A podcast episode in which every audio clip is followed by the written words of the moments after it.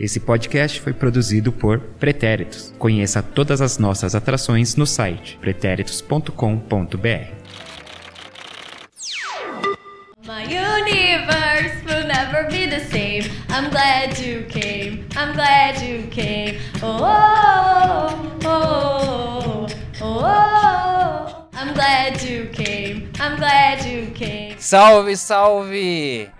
Meu mais que perfeito, minha mais que perfeita ouvinte. Eu sou Eduardo Willi, arroba EduWilli29 no Instagram. Não, errei. Arroba EduWilli29 no Twitter e arroba EduWilli29 no Instagram. Talvez eu tenha falado a mesma coisa, não sei, eu tô cansado. Esse é o podcast do Sem Barreira, nosso podcast sobre futebol feminino aqui dos pretéritos. Hoje aqui comigo, Duda Araújo. I glad you came. The sun goes down. Gente, eu voltei depois de tirar um período de luto, né? Porque todas as seleções pelas quais eu torci nessa Copa foram eliminadas. E eu quis tirar esse momento pra, pra eu chorar no meu quarto.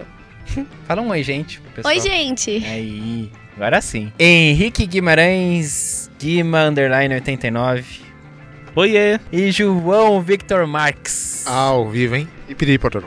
Biriri Pororó. Eu não entendi, o Lipe vai participar ou não? O Lipe disse que está. Eu vi boatos aí que ele tá procurando Dorflex, algum tipo de remédio aí pelas dores de cabeça que, o, que os palpites dele estão trazendo. Então. Certo. Então talvez ele apareça do nada aqui ou não. Vamos, vamos tocar o barco aqui. E vamos então hoje falar sobre o último dia das oitavas de final.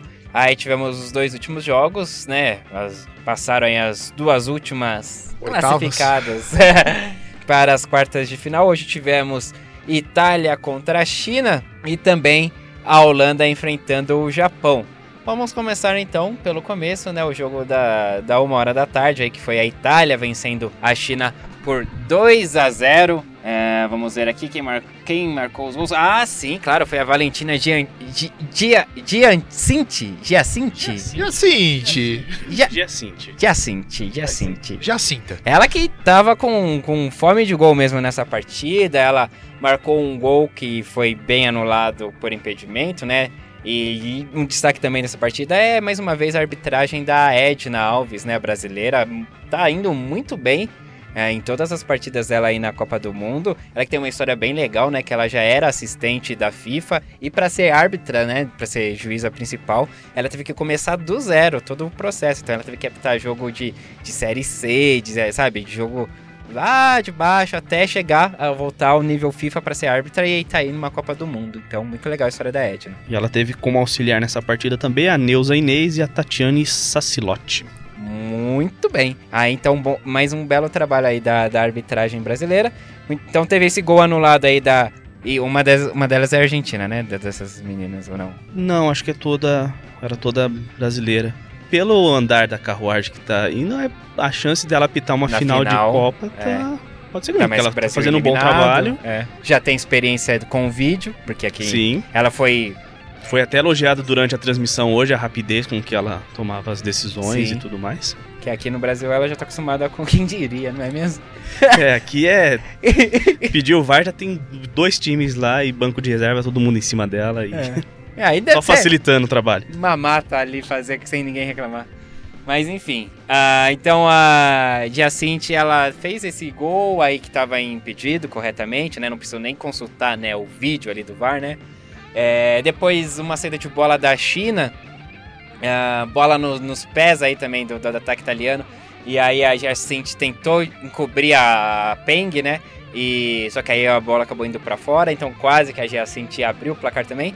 E aí finalmente aí aos 15 minutos de jogo, é, tudo isso aconteceu ainda nos 15 primeiros minutos de jogo. Aí a Giacinti aí realmente conseguiu abrir o placar para a Itália. E aí depois, no segundo tempo, já no, no comecinho, né, do segundo tempo, Três minutos. três minutos, aí a Gali, Gali eu acho que é o terceiro gol dela já nessa Copa, porque contra a Jamaica ela marcou dois gols, né, e agora ela marcou mais um, também uma saída errada de bola ali da defesa chinesa, né, foi tentar sair tocando ali, afastar, mas aí a marcação da Itália tava em cima, recuperou a bola e aí a Gali arriscou de longe, E a né? goleira E a aceitou. Peng aceitou, né? Surpreendente. É, fo- foram aqueles milésimos de segundos ali que ela ficou meio que esperando pra ver pra onde a bola ia que fizeram a diferença. A Gali que sempre marca gol, sempre que a Girelli sai. Contra a Jamaica, os dois gols que ela fez foi quando a Girelli saiu, ela entrou e aí fez dois. Mesma coisa hoje. Muito bem, olha só, porque no, no último jogo da Itália contra o Brasil, a Gali foi titular, e aí ela não marcou gol.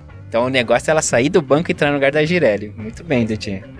Ela deve estudar. ela o deve estudar do banco, como é que Ah, tá, e aí, sei lá. Enfim, e aí, bom, a Itália chegou aí nesse, nesse segundo gol, né? E vamos ouvir então o que o Marcelo e o André acharam dessa partida. O Alisson também mandou pra gente. Vamos ouvir primeiro o André Fonseca.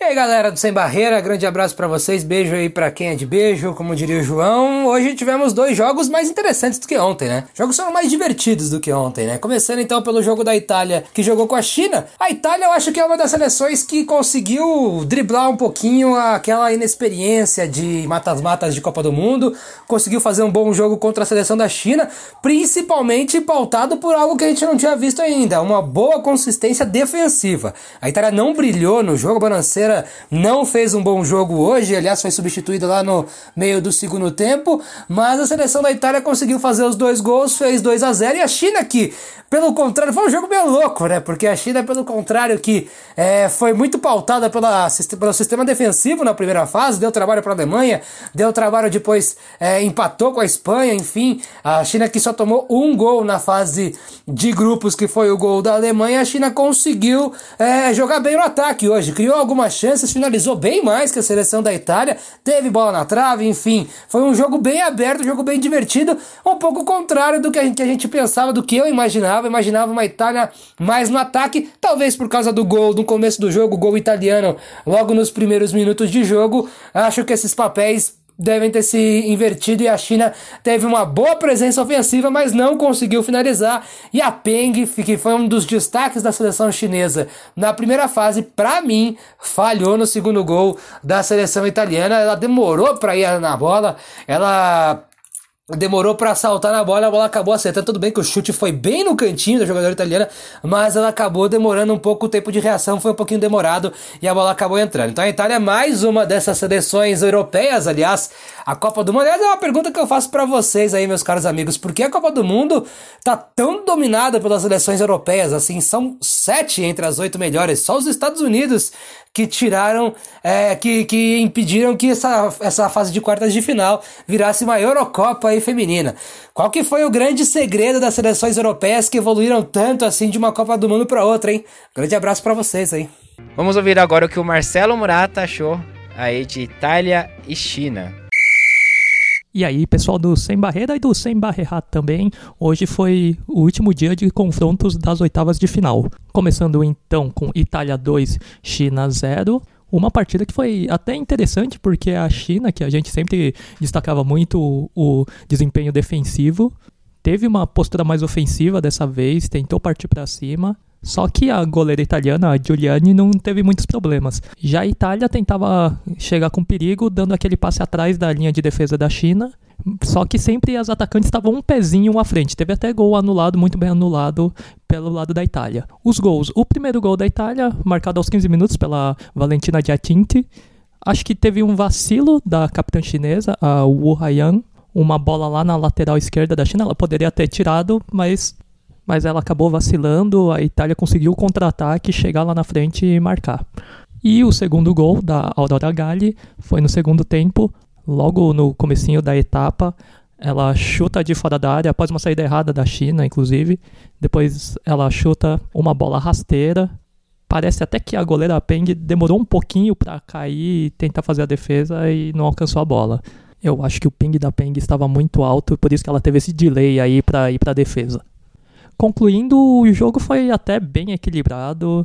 A China com uma postura mais ofensiva, até surpreendendo. Aí, só que a Itália teve as oportunidades mais perigosas e acabou sendo mais feliz marcando os gols. Foi uma partida até mais interessante do que eu imaginava, só que eu pensava que haveria muito mais pressão do lado da Itália, com muito mais posse de bola, e no final das contas a posse foi bem equilibrada. Itália que vai pegar a Holanda agora nas quartas de final, Holanda que ganhou hoje em uma partidaça, só que eu vou falar sobre esse jogo mais pra frente. É isso. E agora o comentário do Alisson sobre essa partida aí sobre a vitória das italianas. Fala pessoal do Sem Barreira, vamos falar da classificação italiana por 2 a 0 da China. Foi um jogo bem legal, bem disputado. A China só não teve uma melhor sorte por pecar demais nas finalizações. Esse 2 a 0 é muito enganoso, não reflete a atuação italiana nem essa superioridade por dois gols diferentes. A Itália, eu sinto que tem uma qualidade de se defender bem até quando a bola é aérea. Quando vai para o jogo mais troca de passe, a defesa sofre muito com a velocidade alheia. E dá para perceber que a Itália chegou no seu limite. Ela começou naquela ascendência vencendo a Austrália, que foi uma surpresa, onde se defendeu bem e acabou virando o jogo. Aí teve o jogo com a Jamaica, que não define muito critério técnico, e um jogo com o Brasil equilibrado, que poderia até ter empatado, mas acabou sendo derrotado. E agora contra a China mais uma vez foi ameaçada, só que as chinesas não chutam bem, não finalizam bem. Então as italianas, por estarem na, nas quartas de final, já pode comemorar um grande sucesso aí pro futebol feminino delas, porque não tem uma expectativa que passem das quartas ou mesmo até de campeã mundial nesse momento, mas é uma grande evolução, mas sinto que o limite da, do time italiano chegou já nessa Copa do Mundo. Muito bem, agora aqui com a gente, as italianas venceram num jogo aí como o Marcelo já falou, né, o pessoal aí já falou, que a China saiu da característica dela de só se defender, agora ela tentou propor jogo, né, porém não chegou com tanto perigo assim, né, no, no gol Mas, da eu, não- mas eu não sei se a, a Itália também quis que a China propôsse o jogo pra poder jogar no contra-ataque. Eu também Eu- fiquei com um pouco dessa sensação, entendeu? Entendi, mas não sei, eu acho que eu acho que é o Marcelo que fala também que talvez. Desculpe se não for, o André, não sei. Que talvez por, por a Itália ter feito gol nos 15 primeiros minutos, já fez feito gol rápido. Então, tipo, aí meio que se inverteu os Expõe fatores. também mesmo, o porque, time ah, da beleza, China já marcamos o gol, atacar, então né? naturalmente a Itália se defendeu, acabou se defendendo mais. E, mas também não foi aquela coisa, ah, pressão chinesa e só a Itália se defendendo. Não, a Itália jogou bastante nos contra-ataques, né? Umas bolas longas, aí muitas vezes quebrando a, a linha, né, da, da China, né? Com aquela bola no meio da, da, da linha. E a China tentando propor mais jogo, né? Eu falei, no começo do jogo, eu assisti boa parte do primeiro tempo. Depois cheguei e já tava é, 2 a 0 e tal. E aí eu achei, opa, será que agora que a China então vai mostrar tudo que ela sabe?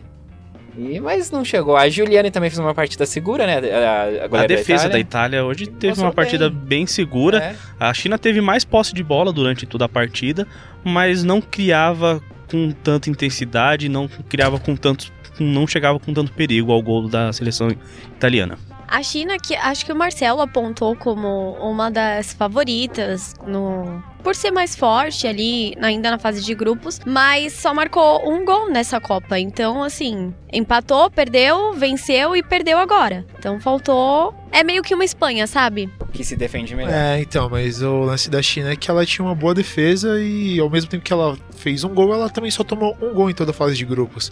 Então eu acho que hoje a China acabou se defendendo um pouco pior, tiveram falhas individuais e falhas de posicionamento. A defesa também bateu muita cabeça nos nos lances de ataque da Itália. E a Itália foi muito efetiva em se defender. A China tentou atacar, forçou os ataques, mas os ataques não levavam tanto perigo para a goleira Giuliani. E que quando foi acionada ainda conseguiu fazer boas defesas. Em compensação, a Peng também, também foi bastante acionada. Fez no- umas boas fez defesas. boas também. defesas, teve um lance praticamente no contra-ataque, porque pra mim a Itália jogou muito no contra-ataque e nas falhas individuais da China. Inclusive o gol, né? O primeiro É, gol da Itália foi, exato. tipo, ela fez a primeira defesa dividindo com a Isso. que não fez uma boa partida hoje. Não. E pra aí a bola do Felipe, sobrou por pra... isso que ele está com dor de cabeça. É, eu gosto muito da Bonacea. Felipe também. Abraço, Gostamos. Felipe. Abraço. Mas a impressão que me dá é que a, a China errou muito mais e não soube aproveitar os espaços quando tinha, porque a posse de bola foi praticamente toda da China. E a Itália jogou de forma muito mais inteligente, eu diria.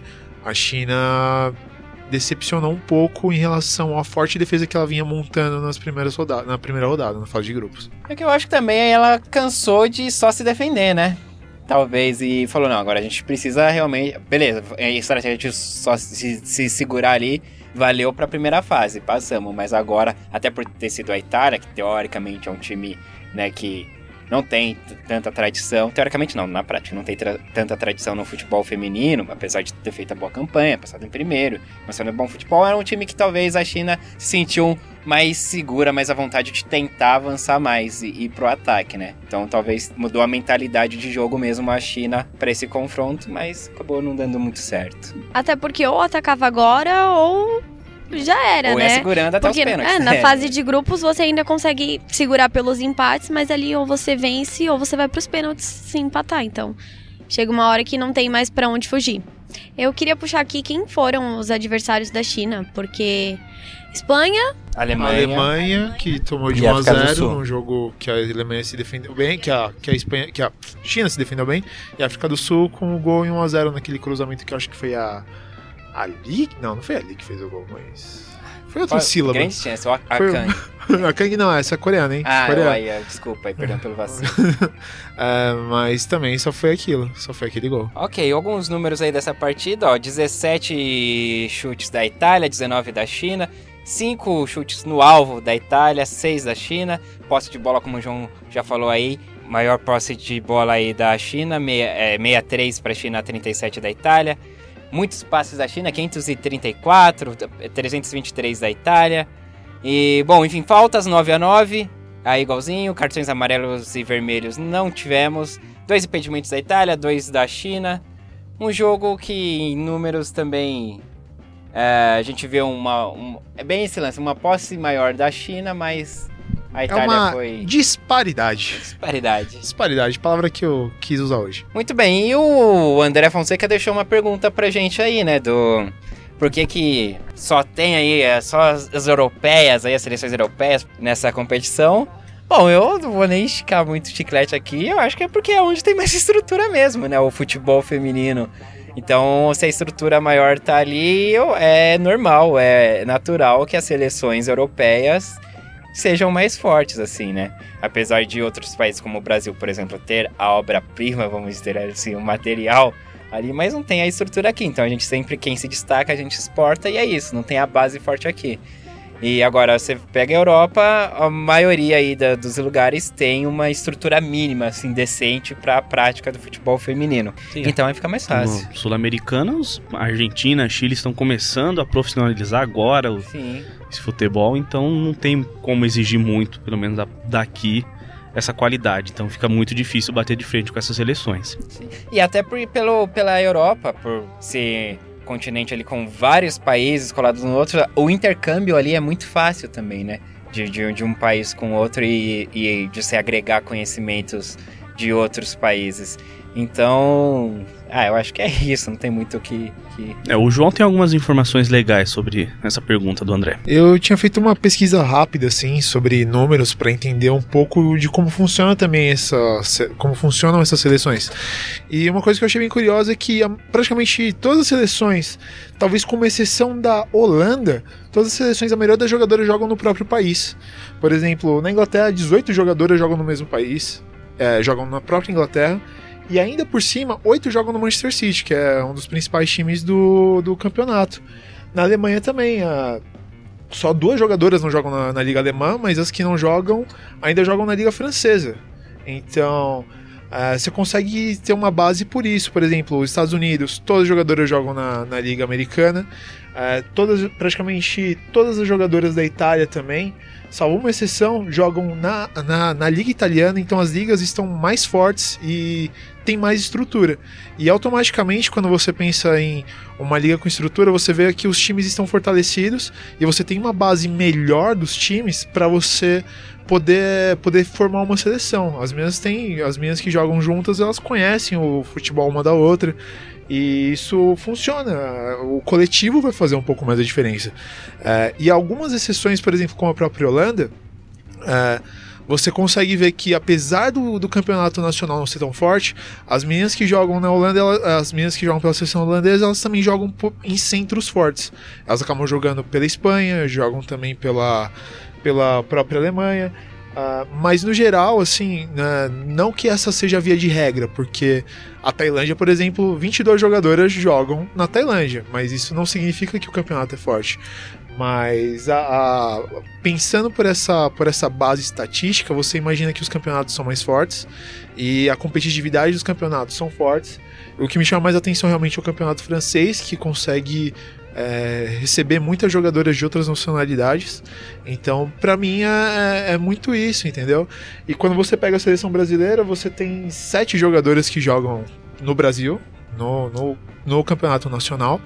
E as outras, elas não jogam necessariamente em grandes centros. Elas acabam jogando de forma até um pouco picada, um pouco espalhadas. Algumas jogam na Inglaterra, desculpa, algumas jogam nos Estados Unidos, outra, por exemplo, a, a Zanerata acaba jogando na Coreia do Sul.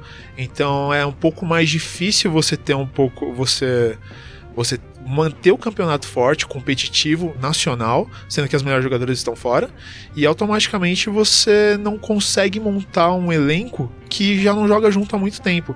E pensando às vezes em seleção, às vezes o maior problema é que as- ah, os times da seleção ah, não tem tanto tempo para treinar. Então, para mim é um pouco disso.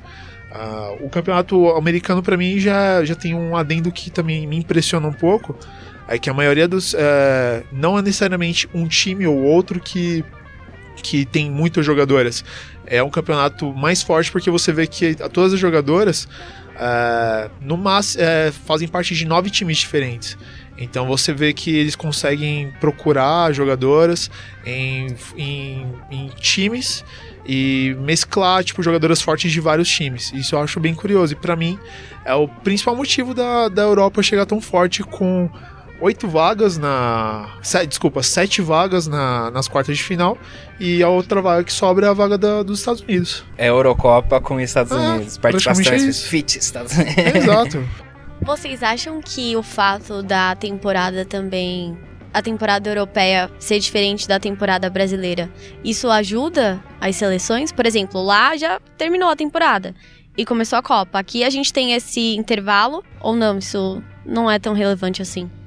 Hoje, no nosso caso, não, porque essas meninas não jogam aqui, né? Então, a- a- acabou a temporada pra elas também, tirando as do O Corinthians. calendário, apesar de ser diferente, né? Aí não...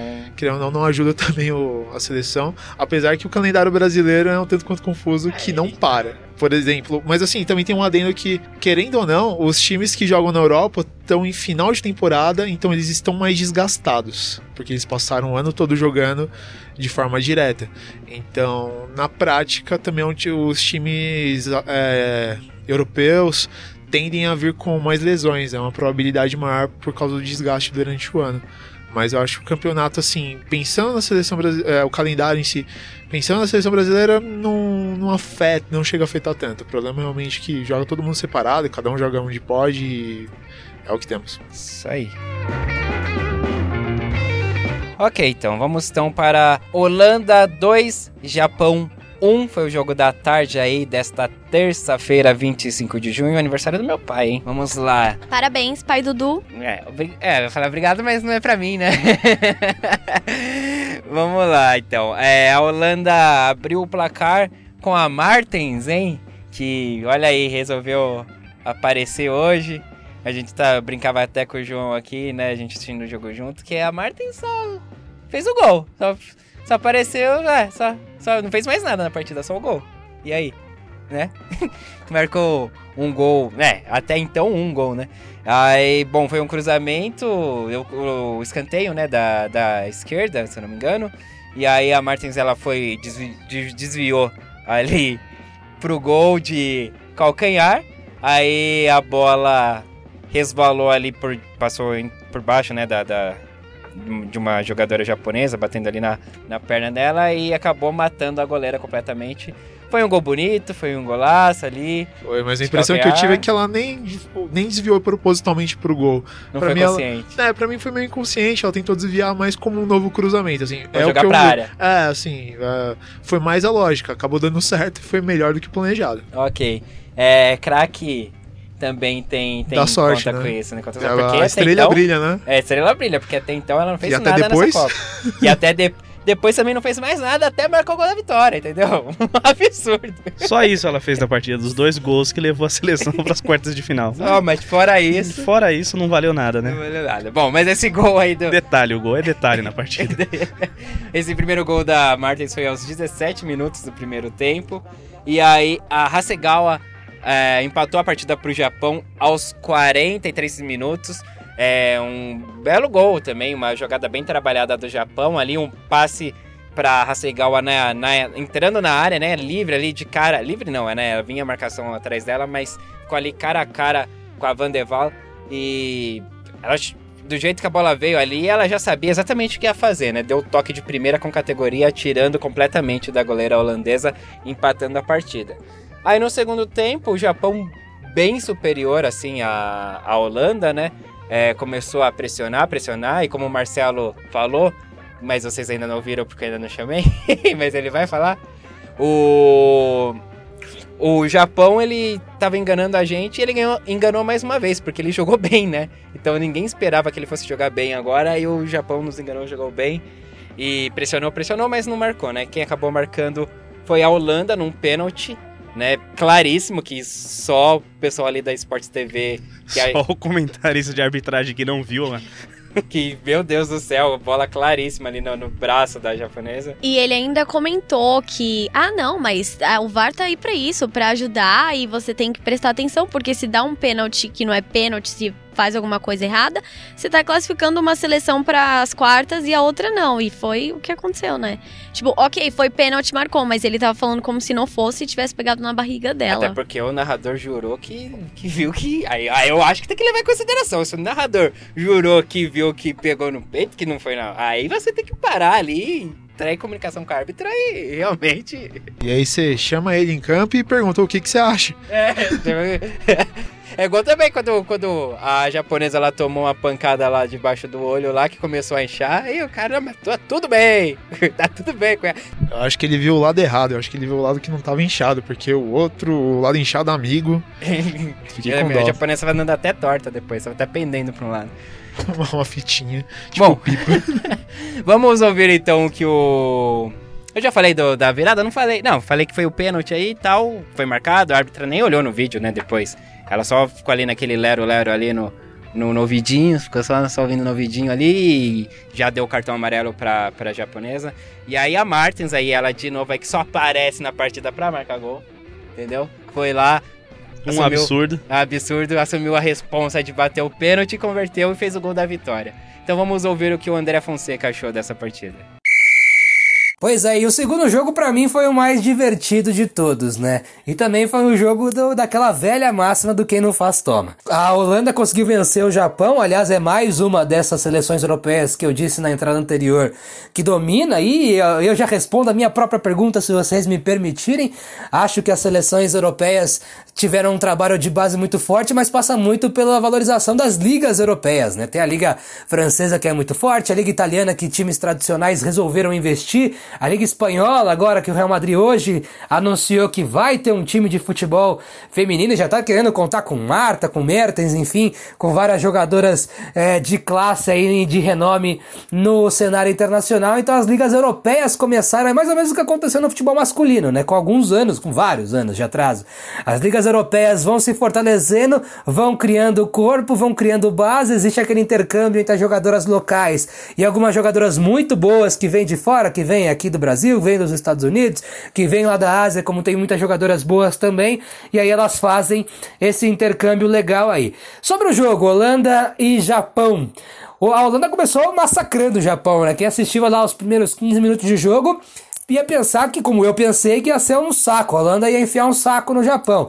Como eu esperava. A Holanda é um time muito vertical, a bola corre muito e a Holanda tenta definir o lance rápido, passes é, bem verticais. E o gol da Holanda saiu com um toque de calcanhar da Mertens. É bem verdade que bateu na jogadora japonesa. E se não bate, a bola não entra.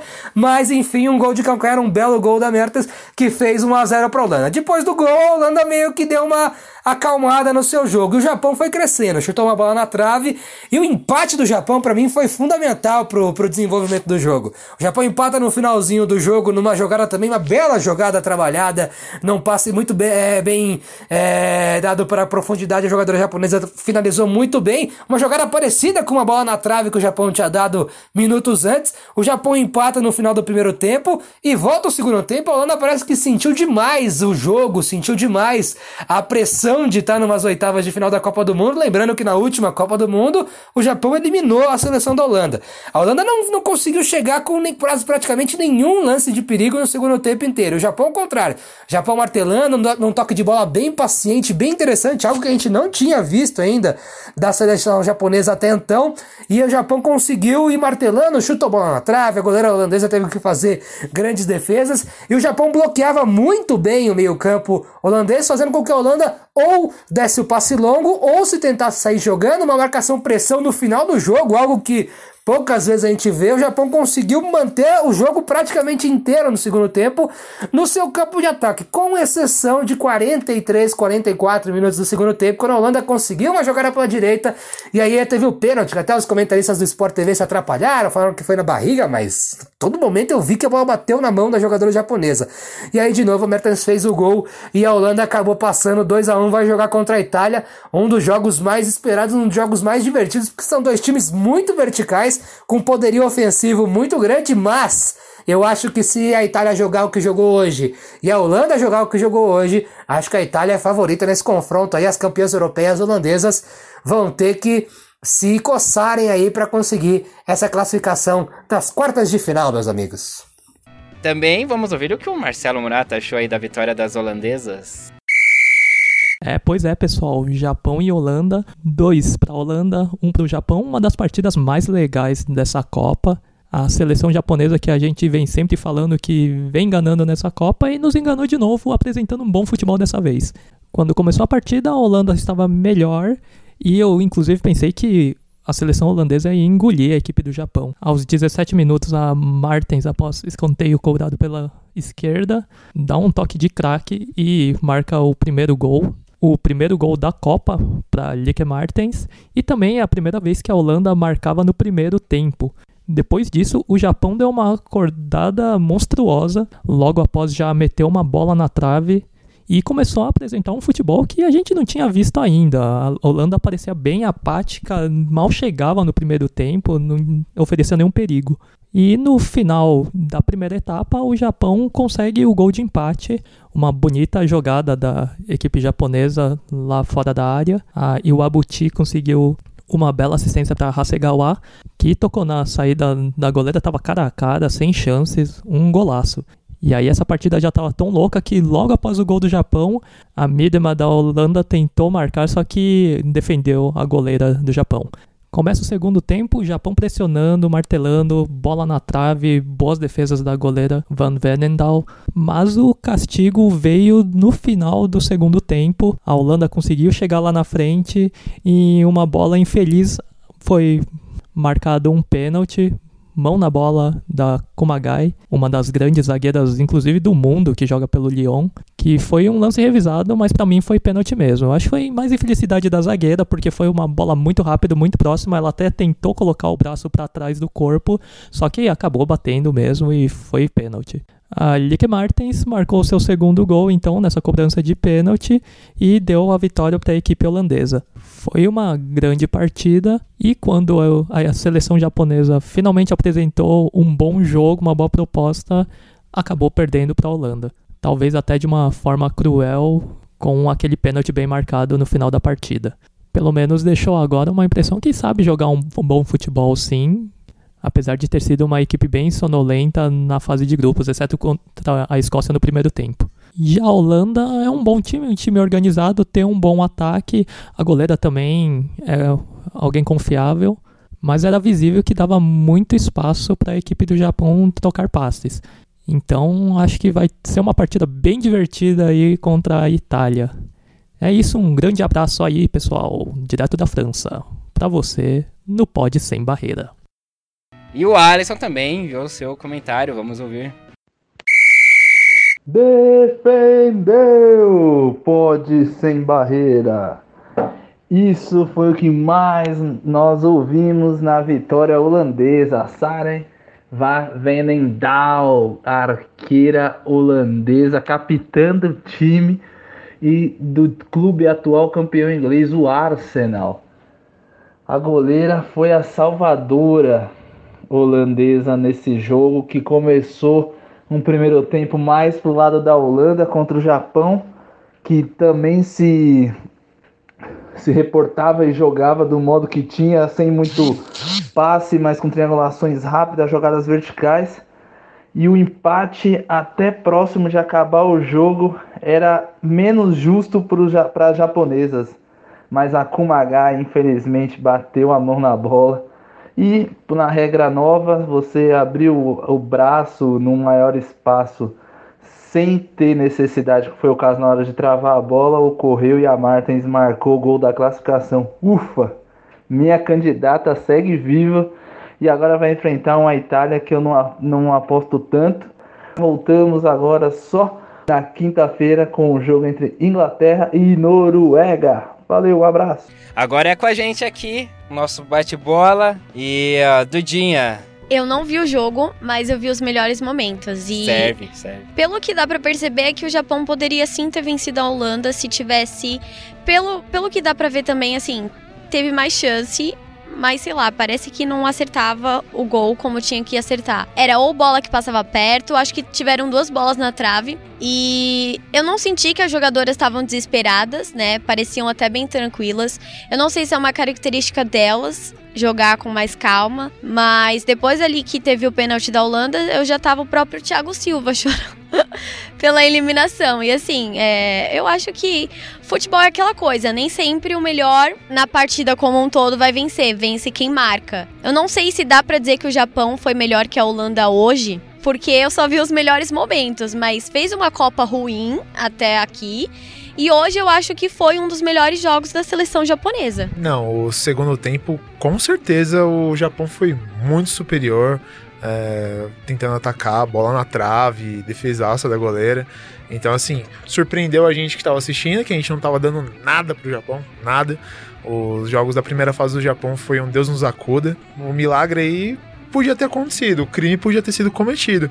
Mas se, se é uma coisa que separa muita coisa.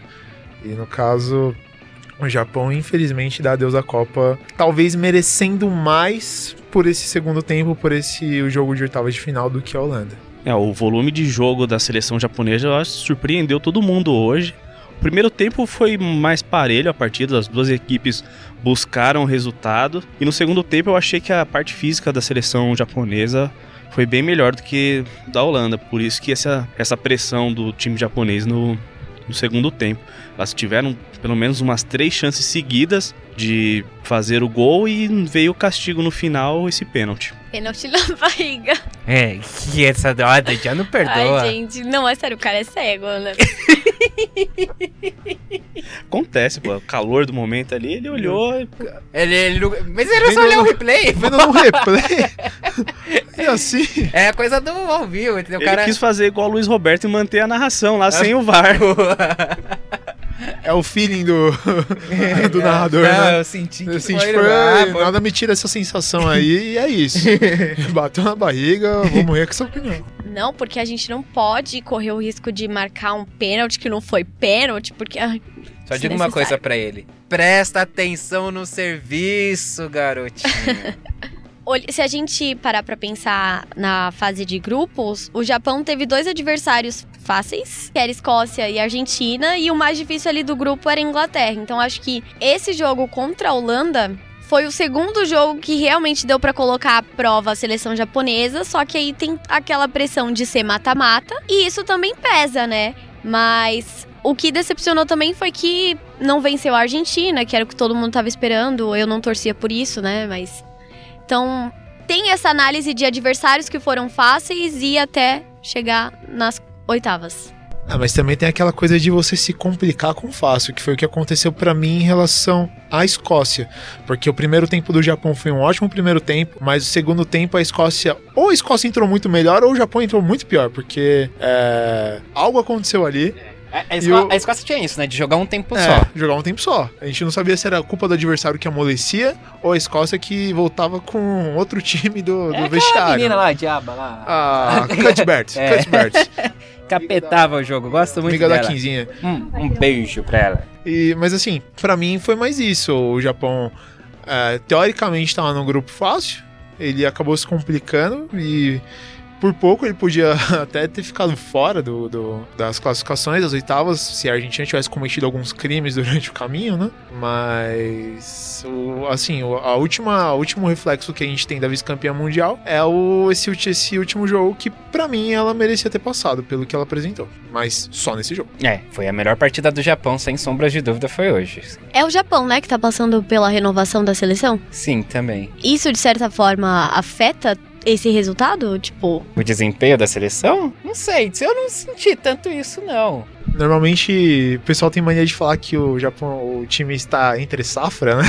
Ah, que, Nossa, boa, boa. que, é, que é um argumento aí que o pessoal usa quando é, sai uma geração e entra uma outra geração. E A gente começa. vai entrar nisso, né? É, Teoricamente, é pra, então, é pra teoricamente, acontecer. eu gostaria. né? Gostaríamos de trocar essa. Mas quando troca uma geração e entra uma nova geração, e aí existe esse período que pode acontecer uma mescla de jovens valores com pessoas jogadoras mais experientes, mas eu não senti que o Japão sofreu tanto pra isso. Pra mim, o Japão tropeçou, ah, mas também por alguns méritos dos próprios adversários. Não dá pra esquecer que a Holanda, apesar de ter jogado. Ah, vou, vou usar o diminutivo. A bolinha que jogou hoje, a bolinha, ah, ainda é o campeão, o atual campeão europeu. Então, exi- tem que existir algum respeito também. E aí a justiça no futebol é bola na rede, né? Então não tem como ir contra isso. Foram gols legais, então não tem o que questionar essa vitória da Holanda aí. E grande partida da goleira, também Sim. holandesa ali, salvou umas, umas boas bolas ali. Muito bem, gente, é isso. Então, o dia de hoje, fechamos as oitavas de final. Só pra saber, pra você a Martens, apesar dos dois gols, Jogaria foi a craque do, foi a craque do jogo? Não, Não. não, mas foi eleita a craque do jogo? Não, só tô perguntando, porque eu, eu procurei, mas eu até agora não descobri quem foi a craque do jogo. Só queria saber se pra algum de vocês, assim, foi a, foi a craque do jogo ou não. a goleira. É, Eu procurei, mas eu não, não encontrei aqui. Fiquei procurando e reprocurando. Não duvidaria o prêmio ter sido dado pra ela, É, né? também acho que deve A ter dado pra Porque a ela. justiça do futebol são os gols e quem, marcou. Quem marcou, né? É. Mas. É, também, né? É difícil, né? Mas- É difícil, mas... Mas não, eu daria pra Van Leval, Van, Van Leval aí. O vento levou aí. Vendaval. Bom, vamos lá então. Já que encerramos as oitavas, quero saber rapidamente, rapidamente. Tem, vocês, alguém tem algum destaque dessas oitavas? Alguma seleção que. Ah, alguma dece- grande decepção? Não? Não, acho que os jogos foram bem. Condizentes aí com a expectativa Sim, de todo mundo. Sim, bem disputados também. Acho que pra mim, eu acho que a grande coisa boa aí foi realmente essa partida do Japão aí que não dava nada. E... É, surpreendeu. E não surpreendeu, acho que foi a partida de ontem, né? Que foi uma das partidas mais. Não, eu esperava mais, eu monótonas. esperava mais de Suécia e Canadá Pra gente foi um tanto quanto monótono, então não sei se. Mas eram umas duas seleções que, se você parar pra pensar friamente, realmente não tava apresentando nada de. É, também Olha tem aí, isso. minha hora vai. Os Estados Unidos também, eu acho que não. É, Estados Unidos tá brincando, tá namorando com, É. com um crime aí. com- de, de, de levar, né? De... Iludiu a torcida com aqueles 13 na Tailândia. Gastou todos os gols de uma vez só, agora dá nisso. É, é verdade, não teve parcimônia. não teve- Mas teme a torcida contra a França. Ah, com certeza. Trauletrado, de preferência. É, isso, uma, um adendo aí do ontem, a gente, eu e o Marcelo, a gente falou, pô, a gente achou que a Sinclair ia bater o pênalti lá do Canadá. Aí depois eu tava vendo lá uma entrevista pós-jogo da Beck, tadinha, chorando lá, né, porque, porque ela perdeu o pênalti que classificaria o Canadá. Ela falou que a Sinclair perguntou pra ela, você não quer bater? Vai ser um momento importante pra você e tal. E ela se sentiu confiante pra bater. E ela bateu e aí ela falou Mas a que... Lindalva tava mais confiante. Tava mais confiante. E aí ela falou que agora tá, é difícil né, esperar tudo isso. Querendo ou não, enquanto uns riem, outros choram, né? Pois é, sim, é o Pra- esporte, tem Pra alguém momentos, rir, alguém tem que chorar. Nesse caso, passava todo mundo. Mas... Isso, isso lembra aquela Eu coisa lá de antes a mãe delas do que a minha, né? que horror, gente. Não, porque é o que a Suécia deve pensar, né? Tá bom. vamos lá, vamos tocar o barco aqui. É, vamos dar a parcela dos bolões antes? Dos bolões não, do bolão. bolão. Antes da gente ir pros, pros palpites, então, das, das quartas. Que ver- Eu sou uma vergonha nesse bolão. Ah, achei que você ia criticar o regulamento. E eu vou por criticar um mesmo, momento. porque vocês não mudaram o regulamento. Não, aí mudamos sim. Não, gente, eu ouvi o podcast recentemente, tá igual o Ah, regulamento de sei. vocês. É Na- que no segundo ficou mais claro. Mas tá Vai igual ter pra virada de mim. mesa, hein? Mas tá igual pra mim, não mudou nada. Mas agora tá claro. Vamos lá, as parciais. Com os jogos de hoje, aí Itália 2 a 0 na China e Holanda 2 a 1 no Japão. Tá assim, ó. O João tá liderando com 40 pontos. Daí quem, o grande trunfo dele foi o único que a acertou Suécia. Suécia, a vitória da Suécia e não só acertou a vitória da Suécia, ele cravou 1 a Uma 0. cravada, hein? Então aí é Sempre um- banquei. Ele tá com 5 pontos à frente aí dos segundos colocados, que no caso sou eu, com 35 pontos, e o Marcelo também com 35. Então foi essa Suécia aí, foi a salvação do Janjão. Aí depois vem aí o Henrique Guimarães aqui, o Guima89 com seus 30 pontos. Depois aí segurando. Ah não, ia falar segurando as- a lanterna, não. Ainda tem o André Fonseca que também tá isolado daquela posição dele ali, não tá empatado com ninguém. com seus 25 pontos. E aí sim, empatados Na Ali. zona de rebaixamento, entre o cavalinho do Fantástico. a Dudinha e o Lipe, os dois com 20 pontos. Eu fiz 20, eu tava contando 15. Mas eu acho que você não contou o Holanda e Japão. Contei. Contou? Olha aí. Ela E tava olhando o regulamento antigo. É, tá vendo? E aí? Só foi vantagem esse regulamento novo aí. Você que somou mais pontos hoje. Mas sempre há tempos para revisões, né? Mas não agora, depois, em off. Agora vamos então para os palpites das quartas de final. Lembrando que dessa vez a gente vai fazer de forma correta. Então a gente vai dar um palpite por rodada, né? Assim, não vamos dar tudo de uma vez. Não vamos fazer igual os Estados Unidos que gastou todos, gastou os gols de uma vez. E, e lembrando que amanhã não tem o podcast. A gente vai tirar nossa primeira folga aí nessa Copa do Mundo.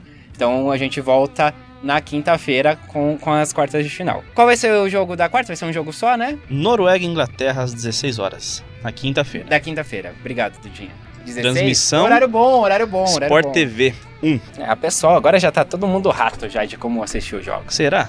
Ah, espero que sim. Tem gente que pode estar chegando só agora, né? Porque esperou chegar mata-mata pra. Ah, vou ver só agora que é mata-mata e não sei o quê. Vamos ver. Enfim. Noruega e Inglaterra. Muito bem. Vai, Guilherme, você que já tá aí com. Pô, jogo bem complicado, mas eu aposto uma vitória da Inglaterra por 2 a 1 Dudinha. Deixa eu anotar agora, porque senão depois sei que eu vi o Anota aí, e aí. negócio chato. Ah, meu. Quem foi que a Inglaterra pegou Muita groselinha. nas oitavas? Agora? Por 3 a 0 em cima do Camarões. Eu acho que a Noruega pode vencer a Inglaterra, por quê? Por quê? Minha análise, minha justificativa. Vamos lá. Inglaterra só pegou adversários fracos, né? Escócia, Argentina, Japão e Camarões nas oitavas. Tudo bem que Camarões talvez fosse um pouquinho mais forte ali junto com o Japão, mas eu acho que não, nenhum jogo colocou mesmo a Inglaterra pra se desafiar ali no futebol. Acho que a grande partida vai ser agora. E a Noruega tem feito bons jogos.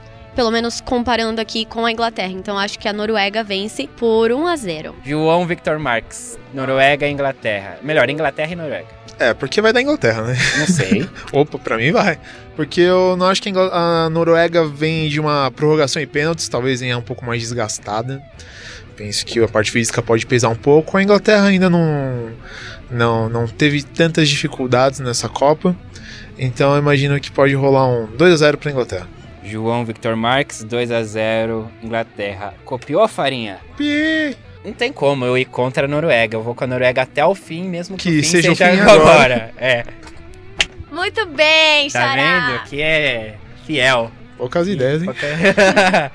Bom, eu concordo com o que a Dudinha falou de a Inglaterra ainda não teve que provar nada pra ninguém ainda. Não jogou, E quando a Noruega teve que provar? ganhou, tá aí nas quartas. Por exemplo, a França teve que provar, mas Passou. Mas não ganhou. Não ganhou. o jogo- E foi, eu acho que foi o melhor jogo da Noruega, ainda foi com, com a França. Então, tanto complicado. Então foi numa derrota. Foi. Poxa, imagina quando ganhou. É. Pois é, não. E eu acho que a Inglaterra tem mais time do que a Noruega.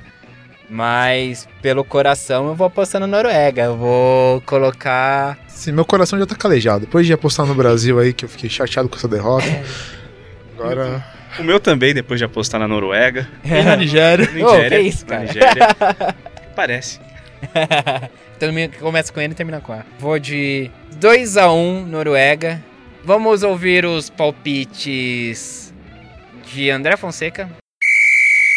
Vamos lá pros palpites desse bolão muito louco aí. Aliás, já virou a regra do bolão de novo? Trocou aí nesse dia de hoje? É uma dúvida que a gente sempre vai se perguntando aí até o final do dia. Ah, tudo pode mudar. Mas vamos lá. O meu palpite então pro primeiro jogo das quartas de final, que é na quinta-feira, né? Afinal de contas, amanhã a gente vai ter uma folguinha, né? Uma folguinha merecida aí para todos os nossos é, queridos colaboradores aí do Sem Barreiras que fazem jus ao salário que eles mesmos se pagam. Bom, Noruega contra a Inglaterra, o jogo da quinta-feira, que é o próximo jogo que eu tenho que dar palpite. E eu acho que eu nunca acreditei na Noruega, viu, Du? Desculpa aí, mas nesse time da Noruega aí, futebolisticamente falando, não me agrada nem um pouco. Aliás, a Holanda ainda é melhor no outro sentido, mas eu sou meio suspeito pra falar.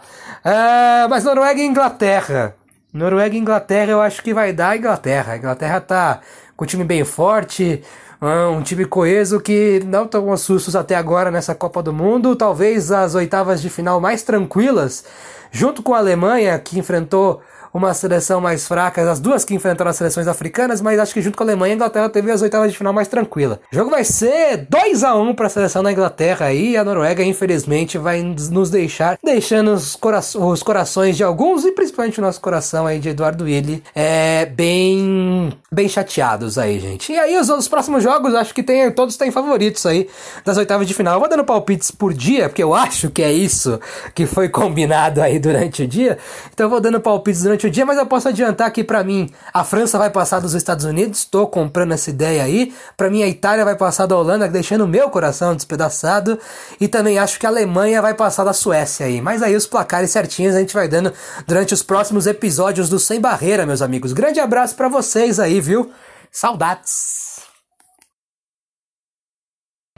E vamos ouvir os palpites do Marcelo Murato. Palpite para o jogo na quinta-feira, Noruega e Inglaterra, às 4 horas da tarde. Eu acho que a seleção inglesa é superior, mas a Noruega vem surpreendendo. Eu acho que depende muito de como vai estar a Graham Hansen, que para mim é a melhor jogadora disparada da Noruega. Já a Inglaterra, que só veio vencendo até agora, quatro partidas, quatro vitórias, só tomou um gol também. Tem um bom time no geral, tem boas jogadoras em cada setor do campo, incluindo a goleira.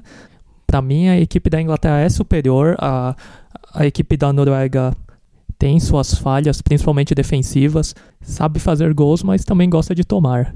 Não acho que vai ser uma partida fácil para as inglesas, mas o meu placar é 1 a 0 para a Inglaterra. Desculpa aí, Edu. Dessa vez é porque eu realmente acredito que a Inglaterra é uma seleção superior. Bom, do Felipe a gente vai consultá-lo ali, ele que tá na, na enfermaria, tá no departamento médico. Iremos consultá-lo e.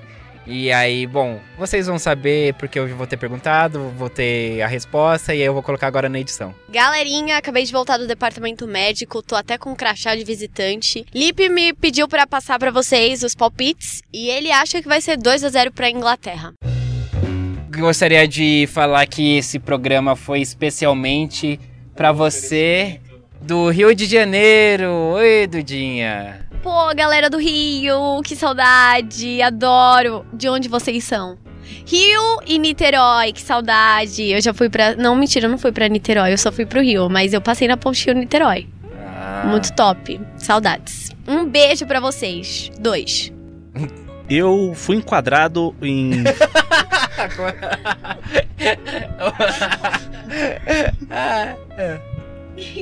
Belfort Roxo. Não, eu esqueci o nome da cidade. Eu vou lembrar, calma aí. Tem mais cinco minutinhos?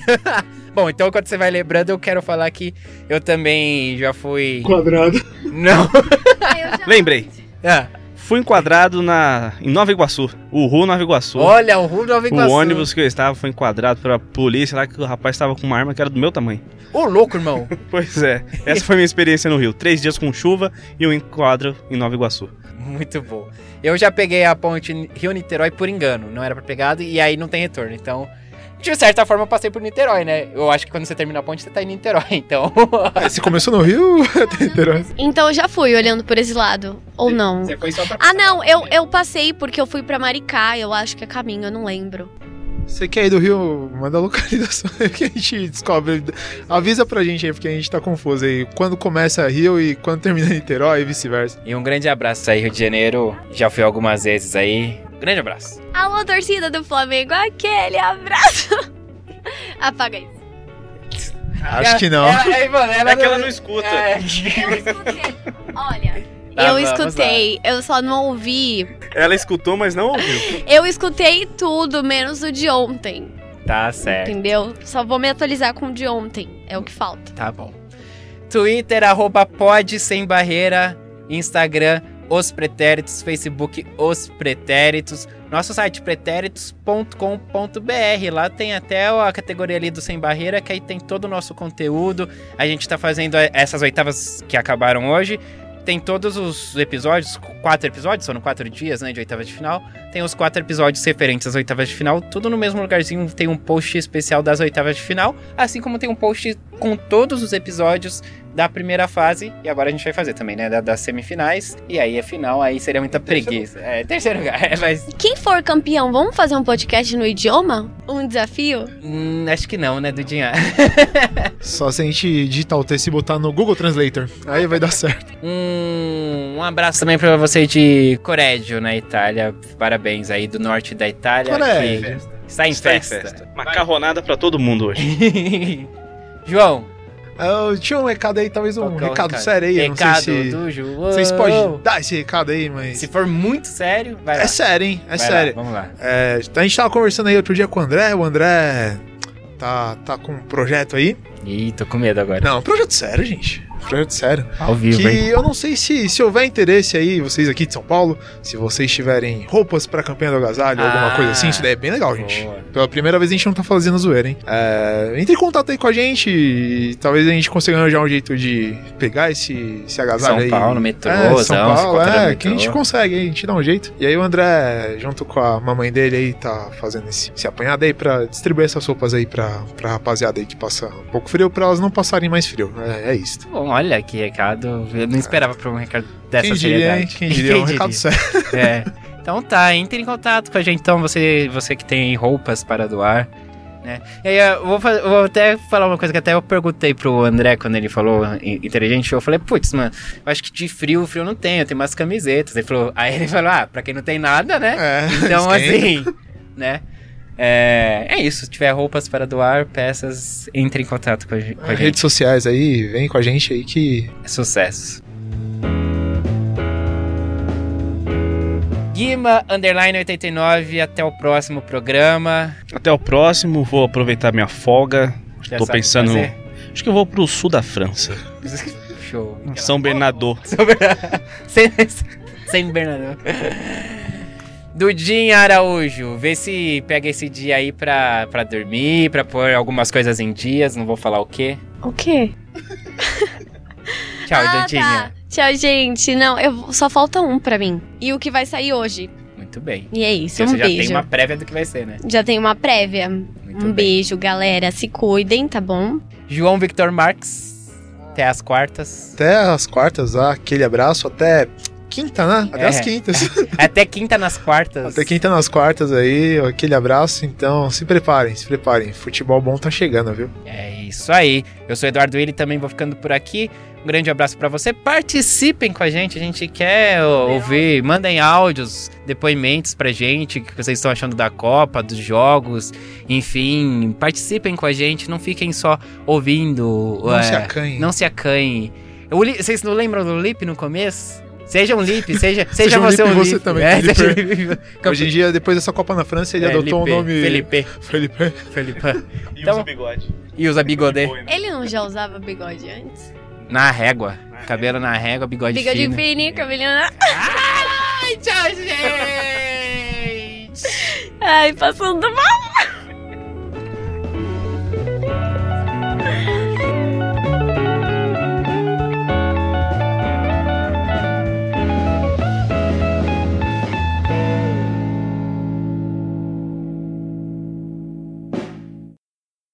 Alô, ó, tá modulando os dois, hein? Tá. Coisa linda. Então é alô, isso. né? alô, alô, o meu tá sempre estourado. Brincadeira, né, meu? Brincadeira, bicho. Brincadeira, Olha essa meu. fera aí, meu. Olha Alô, essa alô, fera aí, alô, alô, alô, alô, eita, meu. Ô, é, louco, às vezes bicho. eu falo que, eita. É, quem sabe faz ao vivo. Vamos ver agora o áudio aqui.